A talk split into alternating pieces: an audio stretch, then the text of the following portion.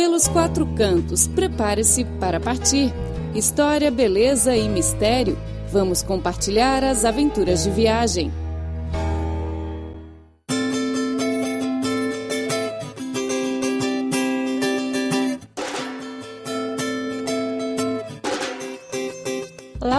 Ouvinte! Seja muito bem-vindo a mais uma edição do programa Pelos Quatro Cantos. Eu sou Clara Lee e ao meu lado está Luiz Tasso Neto. Olá, Neto! Olá, Clara! Olá, ouvintes! Tudo bem? Estou muito contente em voltar a apresentar o Pelos Quatro Cantos. Neto, já é junho, o mês que você está aguardando por muito tempo, né? Ah, é mesmo. A Copa do Mundo do Brasil vem aí. Faltam apenas nove dias para o jogo de abertura. A Copa é definitivamente uma das coisas mais importantes no mundo neste mês. Então, neste espaço, vamos falar um pouquinho sobre a Copa também. O que acha? Ah, eu acho uma grande ideia. Adoro tudo sobre futebol. Nas próximas quatro edições, vamos apresentar as cidades brasileiras onde serão realizados os Jogos da Copa 2014. São elas em ordem alfabética Belo Horizonte, Brasília, Cuiabá, Curitiba, Fortaleza, Manaus, Natal, Porto Alegre, Recife, Rio de Janeiro, Salvador e São Paulo. São Paulo receberá o jogo de abertura da Copa do Mundo no dia 12 de junho, entre Brasil e Croácia. E o Rio de Janeiro será o grande palco da final do torneio no dia 13 de julho, e na primeira edição desta nossa série da Copa do Mundo, vamos apresentar essas duas grandes cidades do Brasil, as duas maiores, na verdade, né? Muito importantes no Mundial de 2014, São Paulo e Rio de Janeiro. Fique ligado! Prepare-se para partir e descobrir os quatro cantos do mundo. Conheça a história, beleza das paisagens e cultura dos lugares que vamos compartilhar com você. São Paulo é a maior cidade do Brasil e o centro econômico do país. Me parece que a cidade é bem qualificada para receber a abertura da Copa do Mundo. Na realidade, eu não conheço muito o futebol brasileiro, mas ouvi falar do clube Corinthians. Esse é um dos três maiores clubes de São Paulo, é isso, Neto? Exatamente, ao lado do próprio São Paulo Futebol Clube, do esporte, da Sociedade Esportiva Palmeiras, o Esporte Clube Corinthians Paulistas é, Paulista é um, dos três maiores da cidade, sem contar também o, a equipe do, do Santos Futebol Clube, que fica na cidade de Santos e é um dos quatro grandes do estado de São Paulo.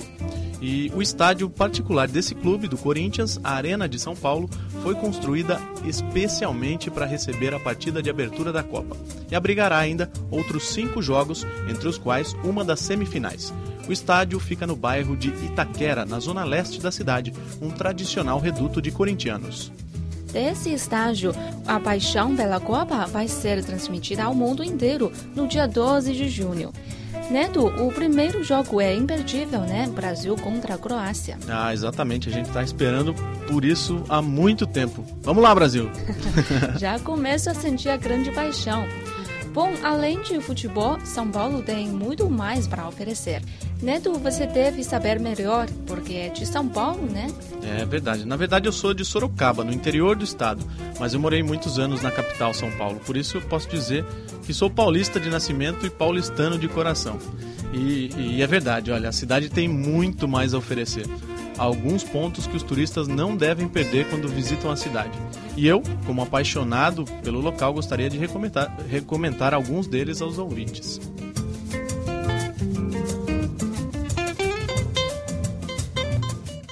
O primeiro lugar que vale a pena conhecer em São Paulo é a Avenida Paulista. Uma parte considerável da riqueza brasileira passa pelas dezenas de bancos e escritórios que ocupam os arranha-céus da região Estima-se que mais de 60% dos grupos internacionais instalados no Brasil têm sede em São Paulo e muitos deles na região da Paulista. Ah, é um Wall Street brasileiro, né? É, mais ou menos isso. Mas não é só economia nessa rua, não. O lugar concentra também uma amostra importante da imensa oferta cultural da cidade, que no total tem mais de 280 salas de cinema, 180 teatros e 90 centros culturais e ainda 110 museus, o Museu de Artes de São Paulo, o MASP, por exemplo, é um dos cartões postais paulistanos e fica em plena Avenida Paulista. A um passo da correria dos negócios está um acervo de cerca de 8 mil peças, de Botticelli a Picasso, de Rafael a Van Gogh. Muito legal. A gente precisa de dinheiro e também de arte, né? É o alimento espiritual. Ah, eu concordo. E por isso mesmo o MASP é imperdível. E outra opção é a Pinacoteca do Estado, o museu de arte mais antigo de São Paulo, inaugurado em 1905. A longa tradição do belo prédio da Praça da Luz é todo o contrário do seu vizinho, que em poucos anos se tornou um dos museus mais visitados da cidade, o Museu da Língua Portuguesa, inaugurado em 2006. Mas, Nedo, a cidade tem tantos arranha-céus, existe ainda lugar para ficar aberto à natureza? Ah, sim, existe. Na realidade, São Paulo tem mais de 64 parques espalhados pela cidade. E o maior deles, e o mais simbólico, é o Parque do Ibirapuera, um lindo centro de lazer de 1 milhão 584 mil metros quadrados. Uau, 64 parques! A cidade realmente dá muito atenção à qualidade da vida dos habitantes locais, muito bom. É, além de ser um paraíso de natureza para quem pratica esportes, o Parque do Ibirapuera abriga também algumas atrações culturais mais bacanas da cidade, como o Museu de Arte Moderna e o maravilhoso Auditório Ibirapuera, uma casa de shows projetada por Oscar Niemeyer. Quem quiser ter uma vista deslumbrante de todo o parque e ainda comer ou beber bem demais, pode subir até o Sky. E o, o, o, bar e restaurante fica ali pertinho na Avenida Brigadeiro Luiz Antônio, no topo do Hotel Unique, uma maravilha arquitetônica em um formato de barco, cujo terraço panorâmico oferece uma visão de São Paulo que vai muito, muito além da fama da selva de concreto. É, em São Paulo tem restaurantes chineses. Se viajar por um longo tempo, vou sentir muita falta da comida chinesa. Ah, claro que tem. No bairro da Liberdade, que antigamente era um bairro apenas eh, de, de, japoneses, hoje em dia já está tomado por chineses. Tem muitos restaurantes chineses no bairro da Liberdade. Se você for para lá, pode procurar que com certeza você encontra. E falando em gastronomia, São Paulo pode ser comparada a Nova York, por exemplo. Tem de tudo para todos os gostos. Ah, estou com água na boca. Ah, bom, São Paulo, em São Paulo se preparam as melhores pizzas do mundo. Me perdoem os italianos, mas nossa pizza é imbatível. em São Paulo também são preparados sushis e sashimis dignos de fazer inveja aos melhores restaurantes de Tóquio.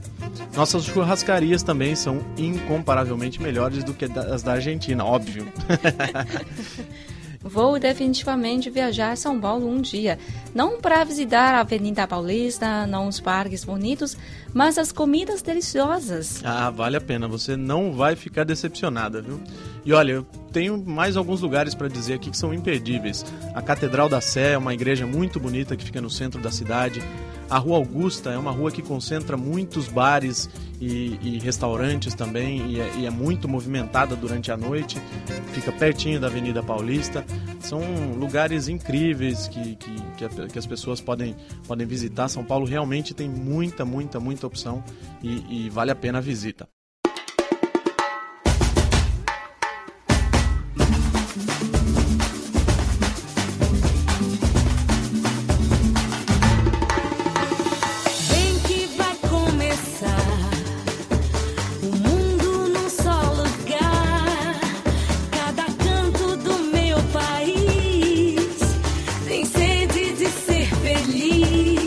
E agora é hora de apresentarmos o palco da grande final, a cidade maravilhosa, o Rio de Janeiro.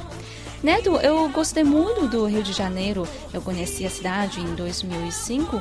Visitei o Cristo Redentor, o Pão de Açúcar, o Jardim Botânico e o Maracanã.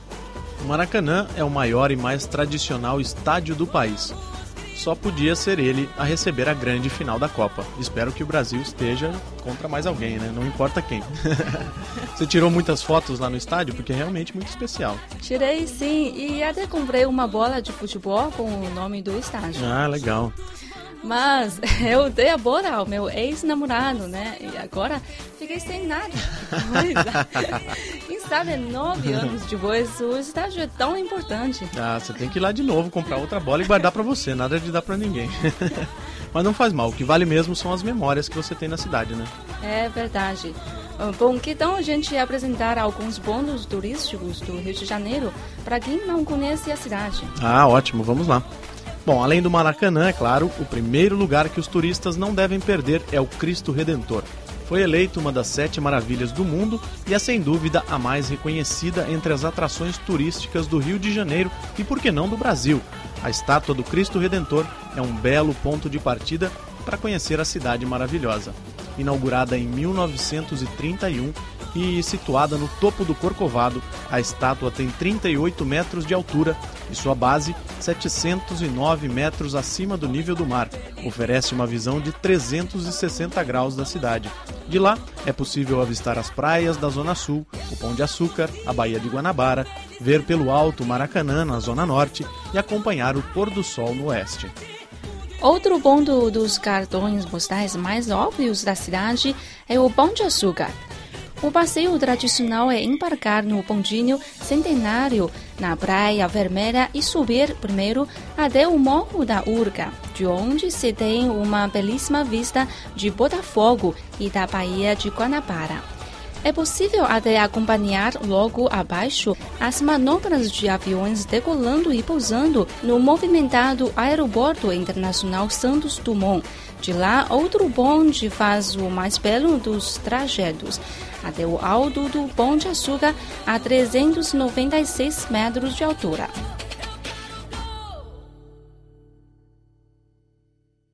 Clara, você conhece a canção A Garota de Ipanema? Uhum, Aquela Olha que coisa mais linda, mais cheia de graça. Olha que coisa mais linda, mais cheia de graça. Ela, menina que vem, que passa, num doce balanço, caminho mar.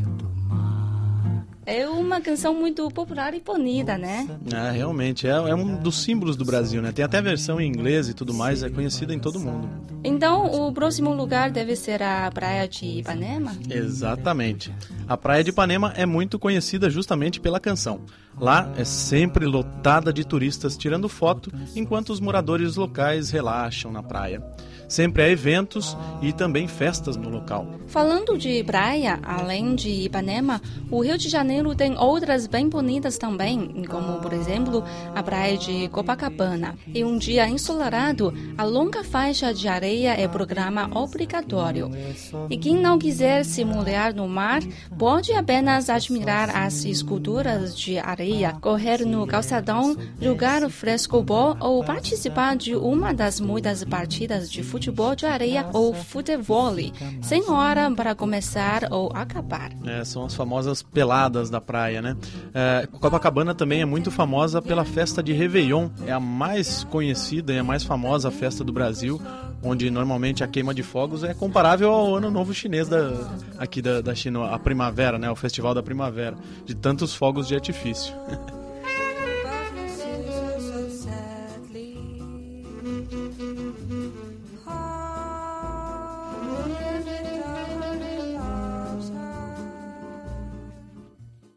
Bom, falamos de vários lugares muito legais, mas temos que falar também mais um pouco sobre o Maracanã, não é mesmo? Afinal, a Copa do Mundo está aí e o Maraca, como chamam os brasileiros, vai receber a grande final do torneio. Isso mesmo. O estádio que abrigará o maior número de partidas da competição, sete confrontos no total, receberá grande decisão no dia 13 de julho. De cara nova para o Mundial, o estádio que ficou conhecido como o maior do mundo chegou a receber 200 mil torcedores e detém vários dos maiores recordes de público na história do futebol tem agora capacidade para mais de 73 mil espectadores e continua sendo o maior do país. O Maracanã não deixou de receber apaixonados por futebol de todas as partes do mundo, nem durante as obras.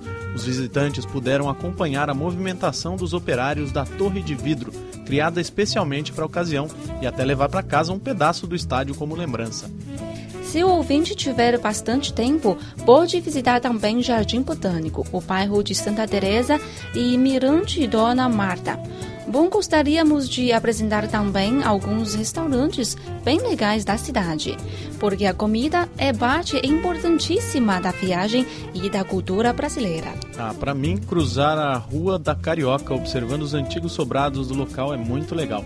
Mais legal ainda é terminar o passeio com um chopp gelado no Bar do Luiz, um dos botiquins mais antigos da cidade.